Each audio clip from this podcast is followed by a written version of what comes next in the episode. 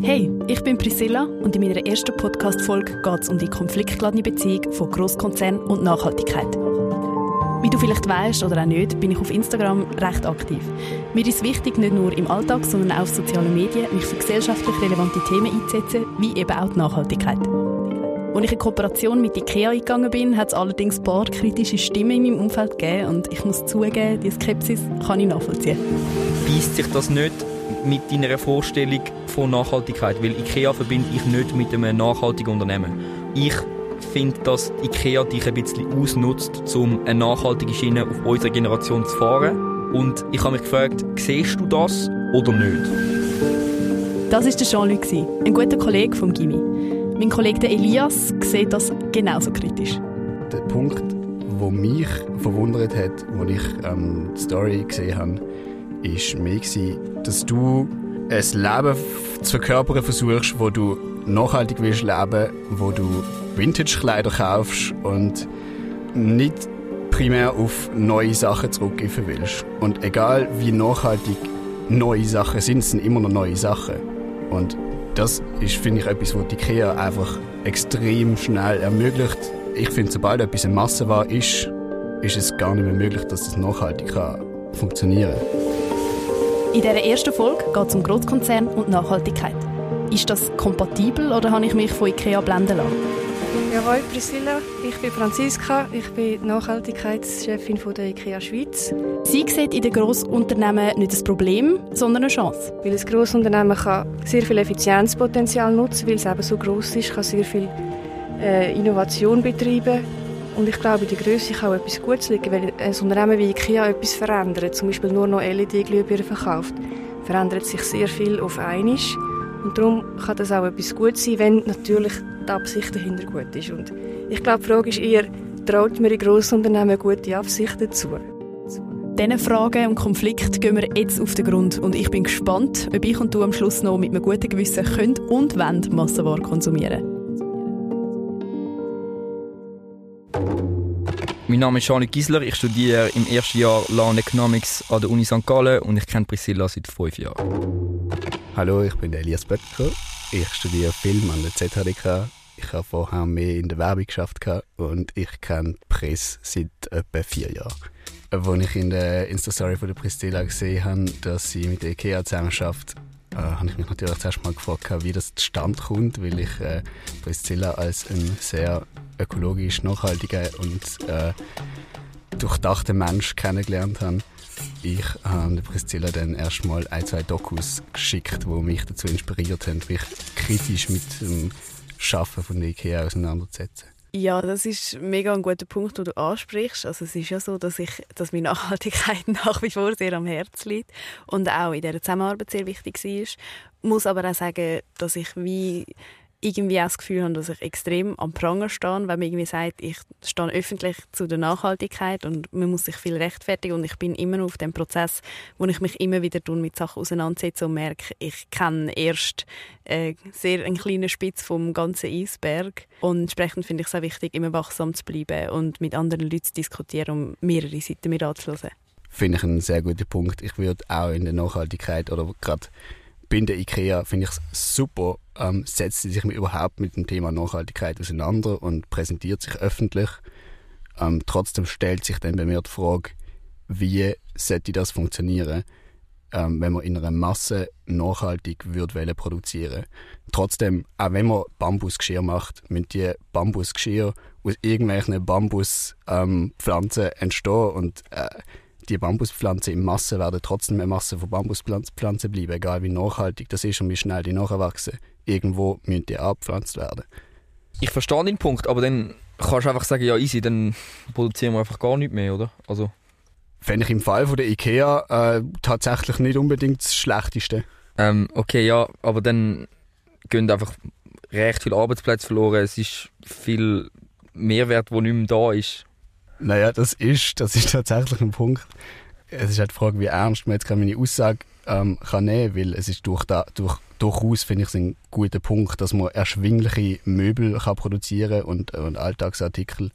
Nichtsdestotrotz glaube ich, dass der Wert von diesen Artikeln durch die Masse sehr verloren geht. Ich verstehe irgendwie mega eure Punkte. Ich habe das Gefühl, ich höre mir selber und meine zwei Stimmen im Kopf zu, wenn ich euch so höre reden.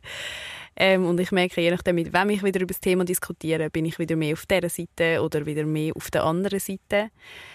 Und ich finde es mega schwierig, eine Stellung zu beziehen. Ich habe lange gemeint, völliges Boykott sei die Lösung habe aber wie gemerkt, irgendwie ist das illusorisch, weil es geht nicht, weil es sind Arbeitsplätze und gleichzeitig alles Nachhaltige, was produziert sind, sind wieder Monokulturen, sind oft leider schlecht bezahlte Arbeitsplätze und viele Lösungen sind nur Scheinlösungen und gleichzeitig brauchen wir Lösungen und müssen immer wieder nach neuen Wegen suchen. Aber ich glaube, das Ding ist wie, nur weil man eine bessere Lösung hat, heißt nicht, dass es noch eine bessere Lösung gibt. Würde ich dir im Grunde genommen zustimmen, nur sehe ich das so ein bisschen so, dass wir einerseits schon eine extreme, gerade wenn man es auf die IKEA bezieht, Masse an Möbel haben auf unserer Welt, wo man auch zuerst mal, bevor man sie zerstört, könnte äh, anders verteilen und äh, System herausfinden, wo ähnlich funktionieren wie Brockenstube, was weiß ich. Und zum anderen, egal wie viel Masse du produzierst oder wie nachhaltig du das produzierst, produzierst du trotzdem noch. Und das, das kannst du einfach nicht wettmachen. Egal wie nachhaltig du das machst. Äh, ich wiederhole mich jetzt da, ich weiß das, aber es ist, äh, muss man wie schauen, wie kann man das vielleicht anders dann stellst du unser ganzes Wirtschaftssystem in Frage und unsere ganze Lebenshaltung. Und ich glaube, du, du hast zum Beispiel, ich versuche auf das zurückzugehen, du hast vorher gesagt, du findest, es ist viel besser, wenn man ein Möbel selber produziert. Ich finde es viel besser, wenn man auf irgendeine Art, sei das um, äh, durch eine Selbstproduktion von einem Möbel oder durch äh, eine andere Form von der Anschaffung, ähm, wenn man eine größere Wertschätzung bekommt für das, was man, was man besitzt, wenn man etwas besitzt. Und zu deiner Aussage vorher, ja, ich stelle unser ganze kapitalistische System durchaus in Frage. Und ich habe in der Werbung geschafft, äh, einen kleinen Exkurs. Und habe mich dort irgendwann schon gefragt, warum mache ich das noch und kann ich das, was ich mache, ähm, unterstützen? Will ich das unterstützen? Ich, ähm, es ist, wir haben jetzt gerade eine Grundsatzdebatte. Und es ist mega schwierig, jetzt auf das gerade so eine einfache Antwort zu haben. Aber meine Meinung ist, wenn wir nicht so würden handeln, wenn die IKEA nicht so würde handeln, wenn das nicht möglich wäre, dann könnte, dann ist unsere ganze Existenzgrundlage ist eigentlich weg.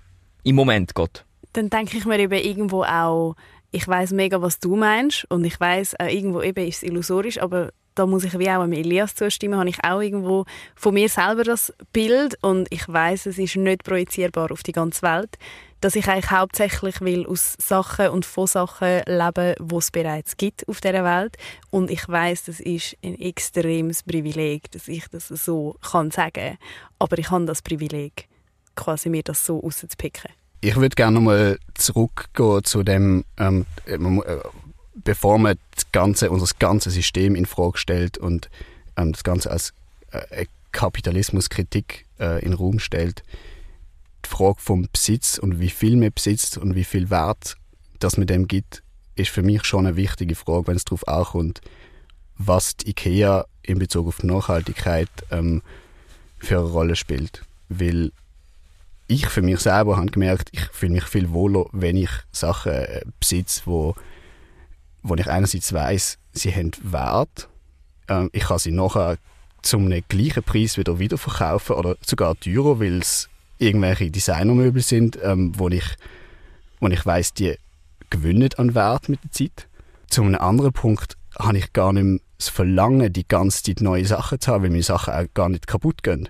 Und der mehr oder der Mehraufwand an Kosten, der entsteht durch das, dass man sich hochwertigere Möbel kauft, ist, glaube ich, nicht zu rechtfertigen mit der Masse, wo man ähm, kauft, wenn man im, äh, im Fast Shopping äh, sich bedient. Aus diesem Gespräch habe ich ein paar neue spannende Inputs mitnehmen Unter anderem direkte Fragen, die Sie gerne an IKEA selber stellen würden. Ich stehe jetzt gerade vor dem Hauptgebäude von IKEA und besuche Franziska Barmettler. Ich würde gerne Ihre Ansichten zu dem Ganzen hören. Meine erste Frage an dich. Führt die Kundschaft den Markt oder der Markt die Kundschaft? Kunden den Markt. Und zwar immer mehr. Und das wichtigste Element sind sicher die Social, äh, sozialen Medien. Also, das ist für uns ja wie ein ständiger Feedback-Kanal oder ein ständiger äh, Kanal, den vor allem junge Leute vermehrt nutzen und sofort Feedback geben. Also Firmen werden ja sofort für etwas abprangern. Es gibt Shitstorms äh, vom einen Tag auf den anderen. Man muss als Firma reagieren. Was man eben nicht sieht als Firma, ist dann so in einen Reaktionismus reinkommen und immer gerade meinen, wir sind jetzt da angegriffen und müssen antworten. Aber man muss natürlich die Antworten haben und man kann sich dem nicht entziehen. Gibt es oft auch Parteien oder Medien, die bewusst probieren, IKEA zu schaden? Hm, also, ob sie uns bewusst schaden weiß ich jetzt nicht. Aber es ist sicher so, denke ich, dass oft Eigeninteressen um sind. Und sie sehen natürlich, IKEA ist dann wie ein dankbarer Multiplikator. Also, wenn IKEA auf einer Nachricht steht, ist die Chance recht groß, dass ein Medium die Nachricht aufgreift. Und das verstehe ich einerseits. Andererseits finde ich, nützt sie die Sache auch nicht immer. Also zum Beispiel im Holzbereich gibt es natürlich NGOs, die den Wald schützen und da haben wir eigentlich ein gleiches Interesse, das wollen wir als IKEA auch, weil Holz ist der wichtigste Rohstoff. Wir wollen den in Zukunft noch brauchen aber wenn ein NGO anfängt, uns in den Medien für Sachen ja, beschuldigen, die so nicht genau stimmen, ohne mit uns vorher zu reden und es dann zu Prozess gibt, wo, wo ich jetzt nicht so konstruktiv finde, nützt es am Schluss im Holz auch nichts. Siehst du in unserem kapitalistischen System eine reelle Chance, irgendwann komplett nachhaltig und fair zu sein? Geht das überhaupt als Grossunternehmen? Ja, ich finde, dass man, ich will jetzt persönlich nicht das System über den Haufen rühren, ähm, auch weil ich keine Alternative sehe, sondern was ich will, ist das System verändern und vor allem die Spielregeln anpassen. Also ich finde, ich glaube, wir brauchen die Innovationskraft und den Wettbewerb der Unternehmen, um uns können, ein gutes und nachhaltiges Leben zu ermöglichen, auch mit neuen Technologien und neuen Lösungen. Aber die Frage ist, nach welchen Regeln wird der Wettbewerb gespielt? Und die Regeln müssen wir als Gesellschaft festlegen. Und eine Regel kann zum Beispiel sein, oder ist, müsste sein oder muss sein, wie viel kostet eine Tonne CO2 auszustoßen? Müssen wir festlegen. Wie viel CO2 darf überhaupt insgesamt ausgestoßen werden? Was passiert mit einem Unternehmen, wenn es Menschenrechte nicht einhalten und so weiter. Und die Regeln müssen wir festlegen und dann glaube ich daran, dass wir den Nachhaltigkeitschallenge lösen können. Und dann noch vielleicht etwas zum Thema Grossunternehmen. Die Skepsis immer, die verstehe ich nicht so ganz. Wieso ist ein Grossunternehmen schlecht und ein kleines ist gut? Weil ein Grossunternehmen kann sehr viel Effizienzpotenzial nutzen, weil es eben so groß ist, kann sehr viel äh, Innovation betreiben und ich glaube, in der Größe kann auch etwas Gutes liegen. Wenn ein Unternehmen wie IKEA etwas verändert, zum Beispiel nur noch LED-Glühbirnen verkauft, verändert sich sehr viel auf einmal. Und darum kann das auch etwas Gutes sein, wenn natürlich die Absicht dahinter gut ist. Und ich glaube, die Frage ist eher, traut mir in Grossunternehmen gute Absichten zu? Und ehrlich gesagt, ich habe mir die Frage auch gestellt, bevor ich bei IKEA arbeiten Und ich habe wirklich für mich gesagt, ich gehe dort arbeiten und ich werde spüren, dass die Absichten gut sind. Und so lange kann ich dort arbeiten und sonst kann ich es nicht. Und bis jetzt ist es zum Glück der Fall. Wir sind, oder in der Diskussion mit meinen Kollegen, sind wir sehr ähm, darauf gekommen, dass wir das ganze kapitalistische System angefangen haben hinterfragen, wie du jetzt auch so ein bisschen angetönt hast. Und eben, äh, sind Grossunternehmen der Feind? Oder eben, also darum finde ich jetzt mega spannend, was du gesagt hast. Und, oder eben, ist das System eigentlich der Feind von der Nachhaltigkeit? Aber ich glaube, wie, wie du gesagt hast, ich weiß auch nicht, was von heute auf morgen Alternativen sein können und entsprechend müssen wir ja irgendwie anfangen, mit dem zu arbeiten oder dort eben zu verändern. Ja. Und ich glaube auch, dass man das eben nicht allein kann. Also wir auch als IKEA nicht. Also wir können vieles allein. Äh, wir können investieren, wir können innovieren und versuchen, ja, bessere Möbel anzubieten. Aber schlussendlich brauchen wir Partner und wir brauchen auch Politik als Partner, die die Rahmenbedingungen festlegt und so eine gemeinsame Marschrichtung vorgibt für alle, die, die ja in diesem Wettbewerb spielen. Mein Kollege Elias fragt sich, ob Massenware überhaupt kann nachhaltig sein kann. Ja, also meine Antwort ist hier klar, Massenware muss nachhaltig sein. Und ähm, das kann man vielleicht... Also einerseits gibt es in der Schweiz ein bisschen die komische Vorstellung, dass alles, was günstig ist, ist nicht gut oder ist sicher nicht nachhaltig. Das ist etwas, wo IKEA wie will, ein bisschen challengen. Wir wollen eben gerade das nicht. Wir wollen eben auch, dass nachhaltige Produkte nicht teurer sein müssen. Ähm, das ist etwas, wo wir, wir es können erreichen, weiß ich nicht, aber ich finde es sicher mal ein guter Ansatz, weil heute ist es ja oft so, wenn man in einen Laden reingeht, hat es ein normales Sortiment, sieht man, und dann sieht man nebendran noch so ein Nachhaltigkeitssortiment und das ist dann für die, die das Geld dazu haben oder die schon überzeugt sind. Und ich finde, mit dem Ansatz werden wir nie die riesigen Herausforderungen leisten, sondern das normale Sortiment muss nachhaltig sein, also die Massenware muss nachhaltig sein. Und das ist etwas, was IKEA verfolgt und darum finde ich es also spannend, hier zu arbeiten. Und der Jean-Luc würde gerne wissen... Was sagen ihr zum Vorwurf, dass ihr Priscilla als Werkzeug braucht, um äh, das Publikum anzukommen, das grundsätzlich IKEA-kritisch ist? Ähm, also ich glaube, IKEA wird durch das vor allem auch die Zielgruppe erreichen von den nachhaltigen, überzeugten Leuten und auch, ja, auch Vorurteile abbauen, weil wir machen sehr viel im Nachhaltigkeitsbereich, viele wissen das gar nicht oder wir sagen es auch, auch noch zu wenig. Äh, und darum äh, möchten wir auch ja, mit diesen Leuten in Dialog treten und das können wir natürlich über Influencerinnen wie, wie dich. Umgekehrt finde ich auch das für Influencerinnen spannend, weil IKEA ist eine riesige Plattform. Wir haben etwa 1,7 Millionen Family Members. Das ist natürlich ein, riesiger Kreis, den man damit erreichen kann. Und eigentlich genau die Leute muss man ja mit diesen Botschaften erreichen. Also converting to the, äh, preaching to the converted nützt nicht so viel. Wäre es nicht am nachhaltigsten, wenn wir alle einfach Secondhand würden posten? Ähm, ich glaube, es muss neue Businessmodelle geben, wo man kann versuchen äh, Möbel weiterzugeben an einen anderen Nutzer und so weiter. Ich denke, die Zukunft geht so einerseits vom Produkt zum Service. Also es geht nicht mehr darum, Möbel zu verkaufen, sondern Möbel nutzbar zu machen. Es geht von, vom Shop zur Plattform. IKEA wird so wahrscheinlich irgendeine Möbelplattform werden. Und es geht vom Retail zum Resell. Und äh, ja, in dieser Entwicklung stecken wir eigentlich voll und ganz.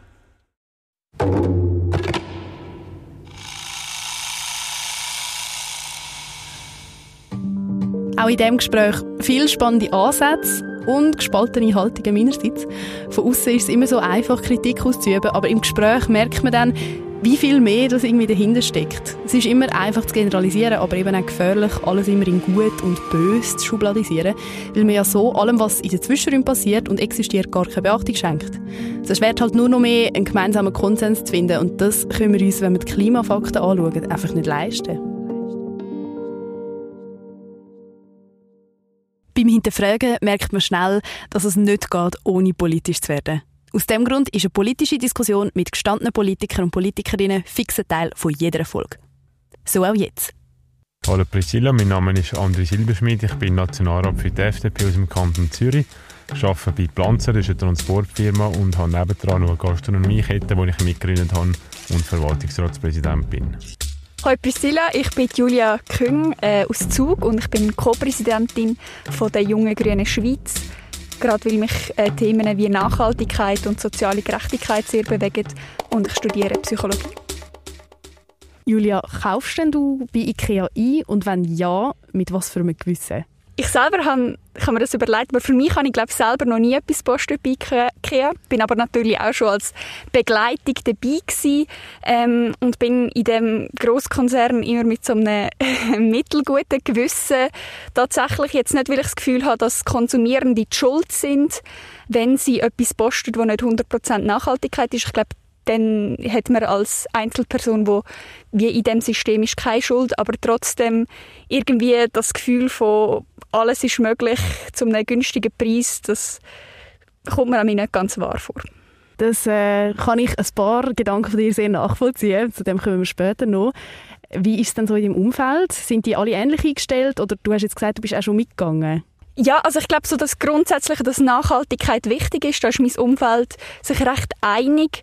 Trotzdem aber manchmal braucht man halt einfach ein Pult und manchmal gibt es keine günstigere Alternative. Ist man auch in zwei Brockis gewesen und es hat keins gehabt. Und, und dann ist wie Ikea die, die Lösung und manchmal die einzige und manchmal die einfachste Lösung und dann greift man auf das zurück.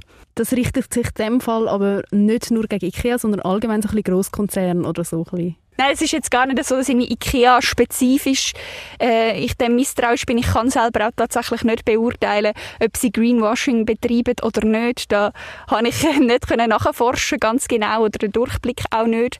Aber ich glaube generell so, dass Großkonzerne ja, die Privatwirtschaft generell äh, häufig halt, man das Gefühl hat, die sind wirklich vor allem auf den Profit aus und es geht ein bisschen weniger darum, was passiert wirklich mit den Menschen, die arbeiten und was passiert mit der Natur und den Ressourcen. Ich meine, als Politiker muss ich keine Meinung über eine einzelne Firma haben. als, als Mensch habe ich ab und zu schon eingekauft. Ich würde jetzt nicht meine ganze Wohnung damit einrichten. Also in dem Sinne habe ich ein entspanntes Verhältnis. Ich muss ja sagen, also einerseits finde ich, sind Konsumenten sehr wohl auch in der Pflicht. Man kann das nicht abwenden auf ein System oder auf grosse Firmen und sagen, als Konsument hat man keine Verantwortung, weil am Endeffekt sind wir die, die Kaufentscheid treffen und Firmen die sich nach dem Kaufentscheid von Konsumentinnen und Konsumenten richten. Das ist meine erste, äh, meine erste Antwort, die mir in den Sinn kommt. Und das Zweite finde ich auch, dass Großkonzerne natürlich eine enorm wichtige Rolle äh, spielen in der ganzen Transformation. Wir haben sehr viele äh, Familienfirmen, die über Jahrhunderte eigentlich produzieren, ihre Werte leben. Natürlich muss eine Firma Gewinn machen, sonst überlebt sie ja nicht. Also der Gewinn ist rein ist das Kosten zum Überleben. Ohne Gewinn stirbt man, man hat keine Angestellten mehr. Also in dem Sinn, gewinnorientiert ist ja nicht ein Widerspruch zum nachhaltigen Handeln. Und ich glaube, wir haben sehr viele gute Beispiele aus Firmen, die nachhaltig handeln, die das äh, machen äh, schon, schon seit Jahrzehnten und dafür nicht den Staat gebraucht haben, der das ihnen aufdiktieren. Vielleicht habt ihr die Werbung auch schon gesehen. Es ist, glaube ich, im Fernsehen, aber auch auf Plakat. Steht jetzt überall, ähm, Nachhaltigkeit soll kein Luxus sein. Das ist so ein bisschen der Werbespruch, den IKEA momentan mega braucht. Ist denn Nachhaltigkeit ein Luxus?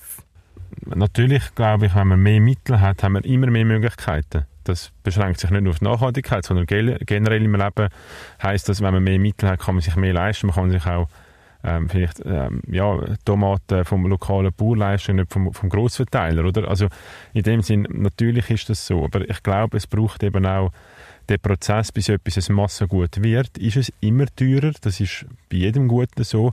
Und dann ist eigentlich spannend, dann ist, wie können wir etwas, wo man sich zuerst hat müssen können leisten, wie kann das ein Massengut werden? Und ich glaube, da spielen eben Großkonzerne äh, elementare Rolle, weil die können eigentlich schaffen, das Produkt, das sich vorher weniger können leisten, massenfähig zu machen und so für alle zur Verfügung zu stellen.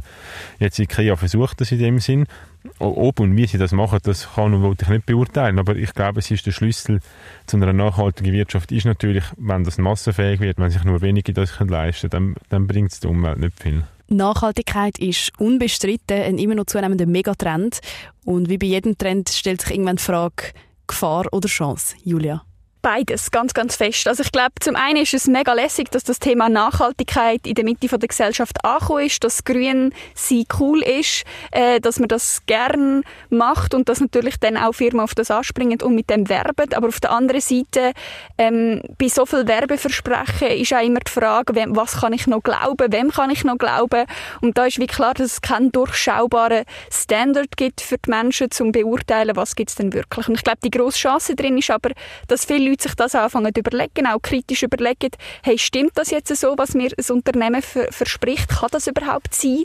Äh, kann das jetzt sein, dass wenn ich ein neues Produkt kaufe, dass dann das so viel nachhaltiger ist, als wenn ich zum Beispiel keins kaufe? Und dann ist man schon mit im Politischen und, und so bin ich zum Beispiel auch politisiert worden und ich habe mir die Hoffnung, dass das vielleicht so auch bei vielen Leuten passiert. Aber eben mit dem Greenwashing sehe ich schon wirklich Gefahr, äh, dass man da irgendwie muss staatliche Standards zum Beispiel oder von einer NGO ein unabhängiges Label setzen, einfach so, damit Transparenz gegeben ist und damit nicht einfach jeder kann sagen, ich bin grün und dann daraus äh, Profit schlagen, wo dann wahrscheinlich in vielen Fällen einfach schädlich ist für die Umwelt, trotz allem. Ich warne einfach davor, dass man sagt, es braucht ein staatliches Label und dann ist alles besser. Ich glaube, es hat sich bewährt, dass sich NGOs äh, für so Labels engagieren, dass NGOs Labels setzen, dass vielleicht auch Firmen selber Labels setzen, weil Nachhaltigkeit hat so viele Dimensionen und dass man dann einfach das Gefühl hat, man kann quasi ein Label machen vom Staat und das sagt dann, was ist jetzt grün, was ist nicht grün, das glaube ich wird der Sache nicht gerecht. Und natürlich braucht es irgendwie durch gemeinsame Standards, es braucht Transparenz für Konsumentinnen und Konsumenten und Transparenz, die man auch nachvollziehen kann, oder? Also verstehen, was heisst das wirklich und nicht nur, dass einfach die Inhaltsstoffe aufgelistet sind, was jetzt, wenn man nicht rauskommt, einem auch nichts sagt. Aber ich glaube, es wäre falsch, da die ganze Verantwortung am Staat zu delegieren, weil ich glaube, es gibt nicht eine Lösung, die für alles passt, sondern es ist je nach Branchen und, und, und je nachdem, welcher Markt das man ist, geografisch auch, gibt es andere Themen, die wichtig sind im, im Bereich Nachhaltigkeit und darum glaube ich, sind NGOs da viel die besseren Absender als einfach der Staat also für mich, von mir aus müssen wir nicht streiten, ob NGOs oder der Staat äh, die Labels machen. Für mich ist es klar, dass es muss unabhängig sein, dass es die Firma, dass es mir nicht lenkt, wenn es die Firma von sich selber sagt, dass ich das wie von einer unabhängigen Kontrolle auch noch möchte zusätzlich wissen als Konsumentin. Ähm, und zudem, eben, wenn wir vorher bei der Verantwortung sind, und da möchte ich noch auf etwas eingehen, was du vorher schon angesprochen hast, und zwar finde ich, die Verantwortung ist durchaus beim Staat, bei der Politik, ähm, weil wir wie, weil Politik gestaltet, Politik macht Regeln, Politik macht Gesetze. Und ich glaube, für mich ist es ganz wichtig, dass wir in dieser Diskussion nicht sagen, einfach sobald konsumiert, die Konsumierenden, Konsumierenden sorry, dann wissen, ähm, was, was genau in dem Produkt ist, dann sind sie verantwortlich, dass sie auch sich fürs Richtige entscheiden. Weil ich glaube, so hm. frei, wie wir uns das vorstellen sind wir nicht in unseren Entscheidungen. Da spielt Geld eine Rolle, haben wir vorher schon gehört, oder aber auch soziale Normen und so weiter. Und ich glaube, die Verantwortung muss wirklich dann bei der Politik liegen, sich um unseren Planeten zu kümmern und dann aber auch die richtigen Regeln zu setzen. Politik und der Staat für etwas verantwortlich machen, finde ich auch immer heikel, weil je nachdem, wer dann am Regieren ist, hat man dann sehr viel von dem, was man will, oder sehr wenig. Darum habe ich es viel lieber, wenn wir in der Politik Regeln beschließen, sagen, es braucht eben die Externalitäten, müssen einfach internalisiert werden, aber dann ist der Mensch, der muss irgendwo sich um, um den Planeten kümmern und nicht irgendein Politiker, weil die haben meistens so kurzfristige Interessen. Wäre so eine bessere Lösung nicht einfach nur noch Secondhand kaufen? Ich glaube, es gibt andere Bereiche, wo man durch einen Neukauf so viel äh, besser, bessere Energiebilanz hat oder Umweltbilanz, dass ich Secondhand vielleicht würde. Also wenn ich jetzt einen Oldtimer gekauft hätte gegenüber einem Tesla, wäre zwar Secondhand, aber ich hätte die Umwelt wahrscheinlich nicht zu lieb da. Oder? Und ich glaube, das ist so ein bisschen der Trade-off, dass es ähm, da nicht ein richtig oder falsch gibt, sondern äh, je nachdem, je nach Produkt sinnvoller wäre Secondhand oder neu. Genau, kann ich dem eigentlich direkt anschließen. Ich glaube generell ist es aber schon gut, dass man wie von dem Trend wegkommt. Man braucht immer das Neueste und das Beste von allem und wenn etwas nicht mehr gut ist, dann schmeißt man es weg, sondern dass man wie sich bewusst ist, hey, das Gerät, das ich habe, zum Beispiel, da stecken Materialien drin, da steckt irgendwie ein Ressourcenverbrauch drin und wenn es vielleicht kaputt ist oder nicht ganz funktioniert, dann probiere ich es zu reparieren, schaue ich, ob vielleicht noch jemand anders Freude daran hat, wenn es mir keine Freude mehr gibt äh, und, und so aus dem Gedanken heraus, dass man einfach generell den Konsum weltweit ein bisschen eindämmen können, das, das ist sicher sinnvoll. Ja, also ich bin absolut einverstanden. Ich, ein Kollege von mir macht ein Start-up in der Möbelbranche, das heisst Koi. Da kann man Möbel mieten. Und es geht, geht eigentlich genau in die Richtung, dass er sagt, er kauft die Möbel einmal neu, aber dann tut er sie vermieten und dann werden die immer weiter vermietet und weiter vermietet. Und entsprechend äh, hat eigentlich der, der Kunde hat nur, also nur der erste Kunde hat ein neues Produkt und die weiteren Kunden haben noch ein Produkt. Das heißt, das Sharing und das auch dass man mehr mieten und weniger kaufen, das ist voll im Trend und da gibt es Startups, die das machen, aber eben Startups brauchen dann auch gute Rahmenbedingungen, um florieren können. Das ist dann das nächste Thema. Finde ich mega spannend, die neuen Businessmodelle und ich bin auch gespannt, was da für Innovationen künftig noch werden erscheinen. Zu Innovationen bezüglich Grosskonzernen würde ich gerne noch etwas, was Franziska gesagt hat, einspielen. Und dann noch vielleicht etwas zum Thema Grossunternehmen. Die Skepsis immer. Die verstehe ich nicht so ganz. Wieso ist ein Grossunternehmen schlecht und ein kleines ist gut? Weil ein Grossunternehmen kann sehr viel Effizienzpotenzial nutzen, weil es eben so groß ist, kann sehr viel äh, Innovation betreiben. Und ich glaube, in der Größe kann auch etwas Gutes liegen. Wenn ein Unternehmen wie IKEA etwas verändert, zum Beispiel nur noch LED-Glühbirnen verkauft, verändert sich sehr viel auf einmal. Und darum kann das auch etwas Gutes sein, wenn natürlich die Absicht dahinter gut ist. Und ich glaube, die Frage ist eher, traut man in Grossunternehmen gute Absichten zu? Das hast du ja, André, vorher auch ein bisschen angesprochen, oder? Also wie, dass man dann die so ein bisschen, ja jetzt nicht gerade verdammt, aber so ein bisschen alle einen Topf rührt und sagt, ja, Massenproduktion ist schlecht und eben so ein unangenehmes Gefühl irgendwie. Und durch das kann man ja eigentlich mega auch die Chance vielleicht, ja, verpasst man da vielleicht auch eine Chance in der Massenproduktion.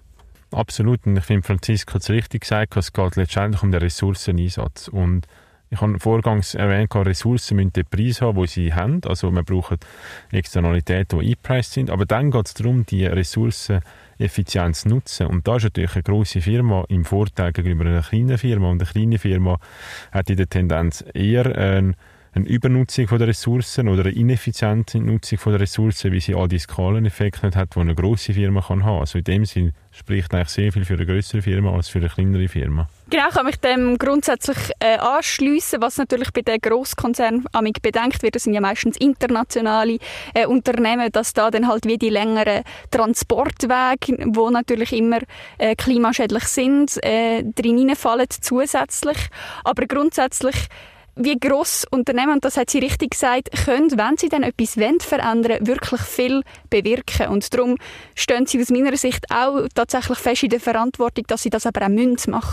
Also wie, weil, weil wenn man heute in die Welt schaut, jetzt, jetzt ist mir gerade die Zahl nicht in vom Carbon Majors Report ist die Zahl, dass äh, nur 100 Firmen, 100 grosse Firmen weltweit für 70 Prozent der Treibhausgasemissionen verantwortlich sind. Also enorm, äh, was das da für eine Macht ist, was es äh, für einen Einfluss ist, aber auch für eine Verantwortung. Und wenn man sich dann fürs Gute entscheidet, dann dann kann man sich freuen, weil das dann auch wirklich etwas bewirkt. Aber wenn nicht, ist man natürlich eben als, als Bevölkerung oder als Mensch, als einzelne Person also ein bisschen dieser Macht gegenübergestellt, die so ein grosses Unternehmen eben auch hat und wo man eben vielleicht mit politischem Druck, vielleicht ähm, mit gewissen Konsumentscheidungen kann beeinflussen, aber auch nur bedingt. Und das ist glaube das, wo, wo mir immer noch so ein bisschen das ungute Gefühl gibt, so, so die Macht, die dort gelagert ist. Ja, das ist auch, ich habe mich dann nämlich irgendwann auch an dem Punkt so ein bisschen gefragt, ich habe mich ein bisschen auch damit informieren, mit eben so, ich habe einfach so gedacht, oh mein Gott, ich habe keine Ahnung schlussendlich, wem traue ich noch, was ist jetzt wirklich grün, wie überprüfe ich das, wie mache ich die Entscheidungen, dass ich es mit meinen Wert- und Moralvorstellungen kann vereinbaren kann. Und irgendwann habe ich dann einfach gedacht, hey, weißt du was, ich boykottiere einfach weil dann kann ich ja auch nichts falsch machen. Ja, wenn du natürlich nur von Luft und Liebe willst leben dann kannst du alles boykottieren, aber irgendwann kommst du zum Punkt, dass du äh, ja, irgendwie wohnen und heizen und vielleicht willst du mal äh, Kollegen treffen und etwas essen. Also man ist, man ist auch als Mensch, wenn man lebt, ist man vielen Entscheidungen eigentlich ausgesetzt, wo, wo, wo dann eine Konsequenz haben auf, auf die Umwelt. Also ich glaube, es ist der gescheiter Weg, dass man sich, wie du das jetzt ja auch machst, intensiv damit auseinandersetzen, als im Grundsatz sagen, äh, weiß auch nicht, weiß ist gut und schwarz ist schlecht, oder? Also die binären Entscheidungen sind meistens nicht gut. Und nur ein Satz, also äh, natürlich haben globale Firmen äh, viel auch Logistik und Transportweg, aber ich will nicht sagen, sie zwingend weniger oder mehr Transport haben als, als lokale Firmen, weil die lokalen Firmen müssen ja auch von neuem her ihre Ressourcen haben. Und eine globale Firma kann auch dort wahrscheinlich viel effizienter die, die Allokation von diesen Ressourcen planen als eine lokale Firma, die eben nicht Teil ist von so einem grossen Netz. Also auch dort hätte ich meine Vorbehalte, ob das wirklich effizient ist. Aber ich kann natürlich nicht die lokalen Firmen irgendwie schwächen und sagen, das ist ein, ein Seich. Also ich meine, meine Gastrofirmen haben sie bestanden und irgendwie 50 Mitarbeiter. Wir sind auch eine kleine Firma und ich finde das eine mega coole Sache. Also ich finde, man sollte nicht die einen gegen die anderen ausspielen. Ja, von wegen Luft und Liebe leben. Ich habe mich dann halt auch so ein bisschen gefragt, Boykott, ja, wie massentauglich ist denn das? Also weil auf der einen Seite ähm, was passiert, wenn das mehrere Leute machen? Kann das eben vielleicht Folgen haben? Kann das etwas auslösen? Aber auf der anderen Seite auch, ähm, habe ich mir gedacht, ja, ist es auch ein bisschen ähm, Traumvorstellung, dass ich das Gefühl habe, alle sagen, ja, wir machen es wie Priscilla, wir boykottieren das jetzt. Ähm, vor allem, weil es auch eigentlich ein riesiges Privileg ist, irgendwie das können zu sagen in einer westlich prägten Kultur, sage ich jetzt mal. Dann habe ich mich einfach gefragt, ist es vielleicht auch ein Privileg, das wir nutzen müssen, dass wir können auf Sachen verzichten oder ist es wiederum eigentlich nur ein sich vereinfachen und sich aus der Verantwortung ziehen, zu sagen, ähm, ich konsumiere einfach nicht mehr oder ich ziehe mich einfach raus, damit ich mich nicht muss damit auseinandersetzen muss, während sich aber auch wiederum nichts kann verändern durch das Verhalten. Ich finde es mega spannend, äh, die, die Überlegungen, die du dir gemacht hast. Ich glaube, Boykott, ähm, nur, dass man das nur schon in Erwägung ziehen kann, ist sicher äh, privilegierte Überlegung. Ich kann mir aber durchaus vorstellen, dass wir jetzt sehr gezielt ein Unternehmen, das sich nicht äh, an Nachhaltigkeit handelt, kollektiv boykottiert, das heißt in einer grossen Masse, und man das nicht einfach das Dritte macht oder so, dass das tatsächlich auch etwas kann bringen und kann bewirken, so als politische Aktionsform sozusagen. Ähm, das fände ich spannend, das mal auszuprobieren, um ehrlich zu sein. Dann auf der anderen Seite ich glaube, schlussendlich, wenn wir die Privilegien haben, die wir haben, und die ja auch nur schon ermöglicht, dass wir uns mit diesen Themen können Gedanken, über diese Themen können Gedanken machen und nicht äh, uns mit Gedanken machen, wie habe ich genug Geld für nächste Woche, dann glaube ich aber, dass es eigentlich viel effizienter ist, wenn man wie sagt, hey, ich nehme jetzt das Wissen, die Überlegungen, all die Möglichkeiten, die mir zur Verfügung stehen und ich versuche, politisch etwas zu bewirken. Ich versuche gesellschaftlich etwas zu verändern mit dieser Energie. Man kann das Privilegien nennen. Ich würde eher sagen, es ist Verantwortung, die wir haben. Weil, äh, oder die Menschen in den Drittweltländern, die wo das nicht können, die Entscheidung treffen, die tragen jetzt auch nicht gerade überdurchschnittlich viel zu den Treibhausgasemissionen bei, muss man ehrlich auch sagen. Also letztendlich sind auch wir die in den entwickelten Ländern, die entsprechend die die Emissionen tätig. Und, und darum, natürlich äh, ist es Privileg, ich würde eher sagen, es ist ein Privileg, dass es uns so gut geht. Wir essen haben täglich und uns nicht mit Sorgen machen, ob, ob das Wasser sauber ist oder nicht. Aber ich würde sagen, dass die Auswirkungen auf die Umwelt, das ist eine Verantwortung, die wir haben und nicht das Privileg, dass wir uns darüber müssen, äh, Gedanken machen Und aus dieser Perspektive sind natürlich wir besonders aufgefordert, äh, unsere Konsumentscheidungen hinterzufragen. Und ich glaube, so ein Boykott kann durchaus wirken. Also, gerade mit äh, Social Media und so hat es äh, so viele Bewegungen schon gegeben, wo, wo vereinzelte Firmen am Pranger gestellt haben, ob das noch richtig ist oder nicht. Das muss man im Einzelfall dann beurteilen, aber da ist durchaus eine Bewegung um. Mega fest. Und äh, da hat auch die Franziska genau etwas auch dazu gesagt. Also, weil ich habe sie auch gefragt, ja, wer führt denn jetzt wer? Äh, Markt kommt, kommt Markt. Und da hat sie dann auch darauf gefunden, dass immer mehr eigentlich der Kunde oder die Kundin den Markt kann mitbestimmen durch Social Media. Ähm, eben aufgrund von, dass man halt ständig die Feedback-Kultur hat von der Kundschaft. Und gleichzeitig halt auch eben Sachen wie Shitstorms oder irgendwie so Sachen, wo äh, Unternehmen auf Social Media aufgefordert werden oder wie du gesagt hast, an Pranger gestellt werden. Ob das gut ist oder schlecht ist andere. Dann kommen wir wieder zu Cancel Culture und das ist wiederum ein riesen Thema. Aber einfach durch das, das habe ich mir noch nie so überlegt, dass in Social Media eigentlich mega auch eine Macht in die Hand gibt, wie wir so ein bisschen mitreden können. Ich glaube auch, Social Media hat das Potenzial zum, zum Mitreden. Auf der anderen Seite sind natürlich die Social Media selber wieder Grosskonzerne, wo man sich auch äh, kann fragen inwiefern äh, sind die unterstützenswert oder nicht und wo natürlich durchaus auch beeinflussen, was wird gesehen, was wird geteilt durch, durch die Algorithmen. Das, das ist wie dann doch nicht wieder einfach die einzelne Nutzerin oder Nutzer, wo dort die komplette Macht hat, sondern da steckt schon irgendwelche Strategie auch dahinter. Das macht mich jetzt so ein bisschen dieser Schlussfolgerung gegenüber skeptisch. Ich, ich habe das Gefühl, ähm, es gibt eine bessere Möglichkeit, wie man mehr könnte das, was die Menschen wollen, was ihre Bedürfnisse sind, in, in, ins Marktgeschehen ähm, einfließen als das, das unser heutiges System macht. Wie würdest du als Kundin, potenzielle Kundin, sagen, wie kann ich am besten eingreifen oder etwas verändern oder mitreden? Aber für mich ist wirklich das, was ich wirklich daran glaube, was am meisten nützt, wenn man etwas verändern ist, sich politisch zu engagieren, aktivistisch zu werden, wie ich das schon mehrmals gesagt habe. Ich wiederhole das ein bisschen. Aber natürlich, wenn man jetzt einfach als Kundin mit einem Unternehmen möchte interagieren, dann glaube ich, ist es schon am wirksamsten, wenn man das auf Social Media mitteilt oder direkt die Verantwortlichen anschreibt, als dass man einfach sagt, hey, ich kaufe das jetzt nicht als Einzelperson, wenn man sich nicht in einer grossen Gruppe organisiert, äh, dann würde ich das so angehen. Ja. Genau, ich würde gerne noch mal ein bisschen zum Thema Massenproduktion auch zurückkommen. Ein Kollege von mir, der sich, äh, sagen, ich, ja, recht antikapitalistisch platziert, wie sagst du das, recht antikapitalistisch eingestellt hat. Ähm, er hat auch noch ähm, eine Aussage getroffen, wo ich also gedacht habe, oh, ja, die lassen wir schnell an. Ich finde, sobald etwas eine Masse war, ist, ist es gar nicht mehr möglich, dass das nachhaltig kann funktionieren kann sehe ich komplett anders.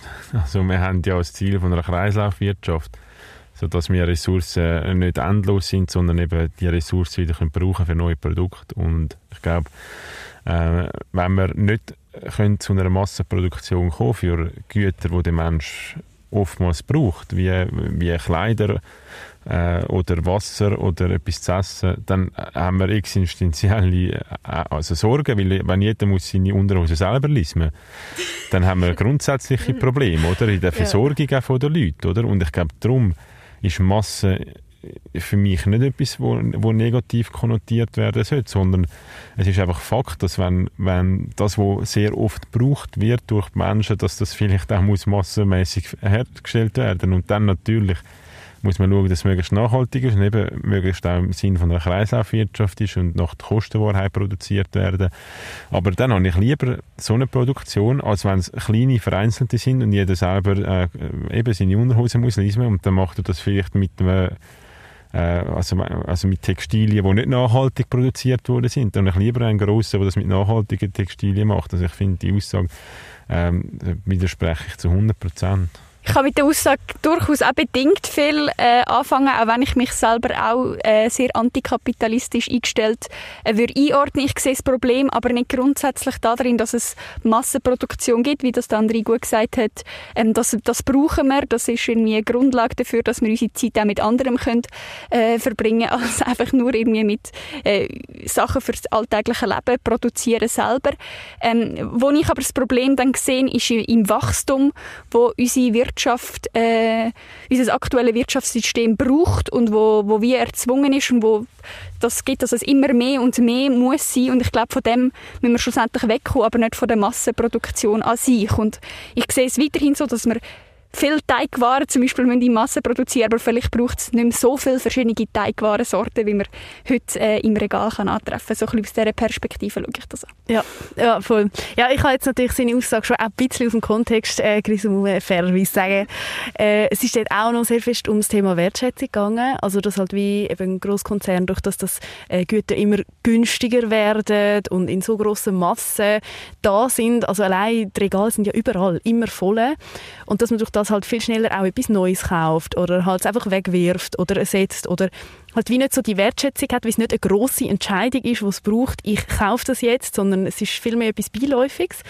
Ähm, und durch das, dass halt auch ein bisschen die Wertschätzung sinkt und somit halt auch ein bisschen, und das machen verschiedene halt, ja, das hat halt wirklich dass die Massenproduktion vielleicht so ein bisschen als schlechter Nebeneffekt, dass das dann auch eigentlich ein bisschen der Wegwerfgesellschaft in die Hand spielt. Und dann habe ich mich gefragt, ja, ist denn, müssen wir etwas an unserer Haltung ändern oder muss sich die Anfrage ändern oder was, was ist da das Problem? Also ich habe immer noch sehr viel Wertschätzung gegenüber den Firmen, die mir volle Regal zur Verfügung stellen und teilweise auch etwas Innovatives zur Verfügung stellen. Also ich bin nicht ein grundsätzlicher, ich meine, also ich bin mega Befürworter von dem, dass wir uns weiterentwickeln, dass auch Firmen innovativ sind, neue Produkte auf den Markt bringen, also teilweise auch äh, wie einen Markt entwickeln lassen und nicht äh, quasi auf das warten, was Konsumenten wollen, sondern vielleicht einen Schritt weiter denken, sagen, hey, wir können ja noch umweltbewusster sein, wir könnten irgendwo noch innovativer sein. Ich bin jetzt zum Beispiel an einem Getränke-Startup überlegen, wo, wo so ein Alkoholersatz sein sollte. Ich glaube jetzt nicht, dass es einen grossen Markt für das gibt. Aber wenn wir den Markt können schaffen für das und dadurch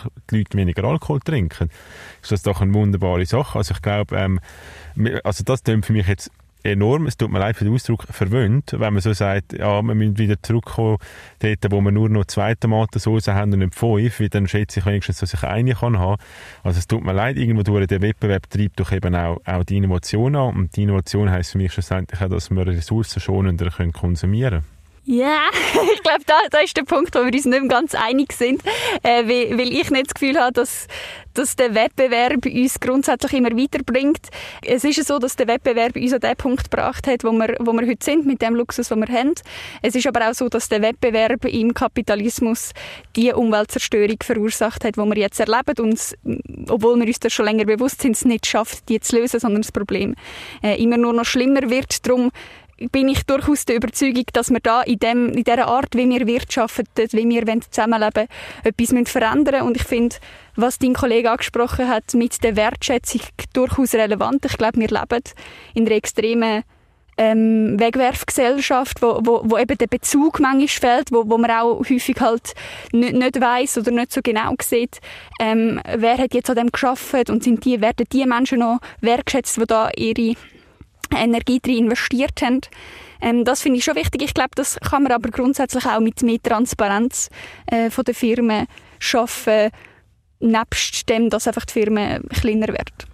Und Wettbewerb ist der einzige Weg für Innovation. Wenn wir Innovation wollen, am Staat überlassen und sagen, wir müssen jetzt im Gesetz definieren, wie genau eine Tomatensauce muss hergestellt werden, nach welchen Methoden und so weiter, das, das führt doch ad absurdum. Und natürlich, wir leben in einem kapitalistischen System und wir leben in dieser Welt, wo wir leben und da ist vieles nicht gut. Aber ich würde eher sagen, es ist ein Staatsversagen. Der Staat und wahrscheinlich auf der ganzen Welt hat versagt, dass er schon relativ früh einen Preis festgelegt für, für Umweltverschmutzung und für CO2-Emissionen. Wenn man schon viel früher den Preis festgelegt hätte, dann hätte es eine Fehlanreizungen in der Wirtschaft gegeben, dass man auf gewisse Produktionsmethoden gesetzt hat, die viel zu günstig sind für die Kosten, die sie verursachen. Das heißt, wenn wir jetzt würden anfangen und sagen, eigentlich weil die Politik versagt hat, sagen, Wettbewerb ist per se schlecht und wir definieren jetzt genau die beiden Produktionsmethoden, wo noch für Tomatensauce gemacht werden und ja, keinen Wettbewerb zulassen, dass es noch fünf verschiedene andere Tomatensauce herstellen braucht, dann führt das also völlig in die falsche Richtung, weil der Staat per se kann nicht innovativ sein, es können nur Bürgerinnen und Bürger sein. Und wenn wir anfangen über Gesetze, will innovativ sein, dann gut Nacht um 6 Ja, nein, das sehe ich absolut nicht so, weil ich genauso auch kann die zum Beispiel als ganz, ganz simples Beispiel etwas Kreatives machen, wenn ich es einfach mache, weil, weil es mir wichtig ist, weil ich das möchte der Gesellschaft äh, beitragen, dann brauche ich nicht unbedingt jemanden neben mir, der das schöner und besser macht als genau. ich. Also ich glaube, Innovation genau. ist durchaus äh, auch ohne Wettbewerb äh, ja wird das vorhanden sein und das werden Einzel, Einzelpersonen oder die Menschen sind ja nicht weg, wenn, wenn, wenn wie das System anders ist. Also ja, Menschen, du hast jetzt den Wettbewerb definiert. Du Nein. bist selber kreativ und du brauchst nicht einen, der nebendran dir sagt, wie du musst machen Aber wenn du keinen Wettbewerb mehr willst, dann darfst du eben auch nicht mehr kreativ sein, weil dann wird gesagt, wie man es macht. Das ist ja der Inbegriff vom Wettbewerb, was du jetzt gerade beschrieben ich hast. Ich glaube, wir haben ein diametral anderes Bild von dem, wo, wo, wo ich sage, wenn ich finde, äh, ich möchte das kapitalistische System. Also das, das ist ja für mich dann nicht eine Gesellschaft, wo, oder ich stelle mir dann nicht eine Gesellschaft vor, das ist für mich auch nicht das Ideal, wo alles genau ins Detail äh, vorgeschrieben ist, wie, wie was zu haben muss, sondern ich stelle mir vor, dass wir nicht mehr an dem festhalten, dass einfach alles immer muss wachsen, dass unser dass, dass der Gewinn muss kommen, dass es immer mehr braucht, die Menschen immer mehr müssen leisten in ihrem Alltag, sondern ich... Auch nicht. Das, ich weiss, das steht in keinem Gesetz, dass man das so... genau, aber also, das System, das Wirtschaftssystem, dem, wo wir drin gefangen sind, das, das schafft die Kultur. Nein, also, also ich fühle mich weder gefangen, noch habe ich das Gefühl, haben wir ein System, das per se muss wachsen muss. Also qualitativ wachsen, gern, ja. Sicher, Aber quantitativ ja. wachsen, ich jetzt, das ist nicht etwas, wo ich predige oder wo der Wettbewerb predigt, sondern das ist vielleicht auch etwas, wo durch die Geldpolitik beschleunigt wird. Das ist ein anderes Thema. Ja, aber, aber, aber einfach sagen, dass, dem, also, dass wir ein System hätten, das gezwungen ist zum Wachsen, dem würde ich komplett widersprechen. Also das System habe ich nirgends unterschrieben und weiss nicht, wo das feststeht genau. Das funktioniert einfach so aktuell, aber wenn wir zusammen auf dem Weg sind, wo wir schon beide sagen, wir müssen irgendwie mal über das quantitative Wachstum rauskommen, dann bin ich schon sehr happy. Ich finde es so spannend, weil es ist auch, oder was ich auch sehr mega beobachte, und das passiert glaube ich mega schnell in vielen Bereichen, ist, dass sich wie so ein Graben bildet. So die zwei Seiten, ähm, auf der einen Seite KapitalismusbefürworterInnen und auf der anderen Seite GegnerInnen, die mit dem Finger aufeinander zeigen, so ein bisschen das Schwarz-Weiß-Denken, das du auch schon angesprochen hast da sehe ich halt einfach mega eine Gefahr drin, dass schlussendlich eigentlich die Schuld auf die andere Seite so ein bisschen geschoben wird, aber durch das, dass man wie auch nicht aufeinander zugeht, oder ja, ist es dann wie auch mega schwierig, dass man irgendwie einen gemeinsamen Konsens kann finden kann. Nochmal kurz, um zu dem zurückzukommen, über das System, und zwar so ein bisschen, ja, eben System und der Wettbewerb, da hat, hat Franziska noch ähm, eine Aussage dazu gemacht, die hören wir jetzt auch noch kurz an. Ich werde jetzt persönlich nicht das System über den Haufen rühren, auch weil ich keine Alternative sehe, sondern was ich will, ist das System verändern und vor allem die Spielregeln anpassen. Also ich finde, ich glaube, wir brauchen die Innovationskraft und den Wettbewerb der Unternehmen, um uns können, ein gutes und nachhaltiges Leben zu ermöglichen, auch mit neuen Technologien und neuen Lösungen. Aber die Frage ist, nach welchen Regeln wird der Wettbewerb gespielt? Und die Regeln müssen wir als Gesellschaft festlegen. Und eine Regel kann zum Beispiel sein, oder ist, müsste sein oder muss sein, wie viel kostet es, einen CO2 auszustoßen? Müssen wir festlegen. Wie viel CO2 darf überhaupt insgesamt ausgestoßen werden? Was passiert mit einem Unternehmen, wenn es Menschenrechte nicht einhalten und so weiter. Und die Regeln müssen wir festlegen und dann glaube ich daran, dass wir den Nachhaltigkeitschallenge lösen können. Kann ich absolut so unterschreiben. ich auch. Das ist jetzt einfach. das ist ja mega schön. ich hätte einfach vor die Aussage schon bringen Okay, nein, also es freut mich, wenn wir da ein bisschen auf einen gemeinsamen Konsens irgendwie kommen. Ähm, wo es eben auch wieder um Gesellschaft geht. Die andere Diskussion ist wieder, wer ist Gesellschaft, wer ist jetzt Politik, was ist die Aufgabe vom Staat, was ist die Aufgabe von uns als Konsumierenden und von den Unternehmen. Aber ich glaube, irgendwo ja, kann man eigentlich sagen, ist es ein eine Zusammenarbeit von allem, wo alle irgendwie bereit sind, einen Wandel durchzugehen, bewusst sein, etwas zu verändern und vielleicht auch das eigene, also die eigene Haltung und Handeln immer wieder aktiv zu hinterfragen. Ja, ich glaube, meine wichtigste Aussage ist wirklich die Verantwortung. Umso grösser das Problem ist, desto weniger darf man die Verantwortung einfach der Politik geben. Ich glaube, man kann von der Politik einfordern, dass, dass sie Rahmenbedingungen geschafft um das Problem zu lösen. Man kann von der Politik Daten einfordern, eben CO2-Bepreise und so weiter. Aber die Verantwortung, die muss beim Mensch sein. Wie wenn, wenn wir sagen, der Mensch hat keine Verantwortung für die Umweltverschmutzung, sondern Politik. Ja, dann tun alle Menschen sich noch weniger darum kümmern, als sie heute schon machen. Darum glaube ich, das muss zentral sein. Die Verantwortung muss beim Mensch sein. Und man kann beim Staat einfordern, bei der Politik einfordern, dass sie Regeln setzt, die eben keine Fehlerreiz setzt, die nicht Anreiz setzt und die Umwelt verschmutzen, sondern die Leute bestraft, die die Umwelt verschmutzen. Aber verantwortlich dafür muss die einzelne Person sein, weil wenn ich nicht mehr verantwortlich bin für meine Umweltverschmutzung, dann kann ich machen, was ich will. Da kümmert sich ja niemand darum. Also die Verantwortung muss klar auch sein. Also da sind wir uns einer Meinung, oder da bin ich auch der Meinung, dass die Verantwortung bei den Menschen liegt. Äh, wir sind schlussendlich das System oder auch die Politik und, und ich sehe einfach die Aufgabe mehr jetzt als in einzelnen Kaufentscheid oder die Wirksamkeit, die man mehr, haben, mehr jetzt als in einzelnen Kaufentscheid, sondern wirklich in Mensch als politisch, als Teil von der Politik, äh, um da eine Veränderung äh, herbeiführen. Dort sehe ich die Verantwortung und Aufgabe, die wir haben als Einzelpersonen und, und tatsächlich auch als Gesellschaft. Und dann, ja, dann muss die Gesellschaft mehr als nur anreizen, wie du jetzt gesagt hast, wirklich auch klare Regeln, klare Gesetze, klare Verbote schaffen, damit wir schaffen, ähm, den Planet so zu erhalten. Nicht nur die Wirtschaft und Politik mit Massnahmen greifen, sondern jede und jede einzelne Alltagsentscheidungen. Mit bald 8 Milliarden Menschen auf dem Planet geht es definitiv nicht mehr ohne Massenproduktion. Die Frage ist, wie wir heute ein paar Mal gehört haben, wie wir die nutzen und welche Regeln wir als Gesellschaft festlegen. Nach diesen Gesprächen und langem Studieren von der People Planet Positive Strategie von IKEA glaube ich, dass sie durchaus vieles bewegen können und mit ernst gemeinten Zielen und Umsetzungsstrategien einen grossen Unterschied weltweit machen vielleicht sogar im Wettbewerb eine Vorreiterrolle übernehmen, aber eben halt auch nicht allein und nicht von heute auf morgen. Rückblickend habe ich das Gefühl, dass ich als Markenbotschafterin von IKEA durchaus kann nachhaltige Ziele verfolgen kann. Besonders solange mir in der Zusammenarbeit Freiheit geben wird, das einen Fokus zu setzen, wo mir als Person wichtig ist und das ist in dem Fall ein nachhaltiger Lebensstil und bewusst bis kritischer Konsum. Ich will probieren, die Chancen in Zukunft noch mehr als bisher so zu nutzen, dass ich nicht einfach nur Nachhaltigkeit von einem Produkt thematisiere, sondern halt besonders auch den Umgang damit, die Wertschätzung und die Verantwortung bewusst ins Zentrum setze. Ein Produkt kann schlussendlich nur so nachhaltig sein, wie es von den Verbrauchern gehandhabt wird und das liegt in deinen und meinen Händen. Meine erste Wahl wird auf jeden Fall auch weiterhin Secondhand sein. Da kann man, gerade wenn man sich auf lokale Brockis, Dusch und Flomi stützt, nicht wirklich viel falsch machen. Bis es so weit ist, dass auch Massenproduktion rund um klimaneutral kann sein kann, heißt es für mich jedenfalls Anforderungen formulieren und stellen, bis geduldig sein, weil Umstrukturierung im grossen Zeit- und kostenaufwendig ist und nie aufhören zu optimieren und zu hinterfragen. Egal, ob in der Politik, der IKEA, Social Media, im Umfeld oder im eigenen Verhalten. Das war es für das Mal. Merci dir fürs Zuhören. Mach's gut und nachhaltig und bis zum nächsten Mal.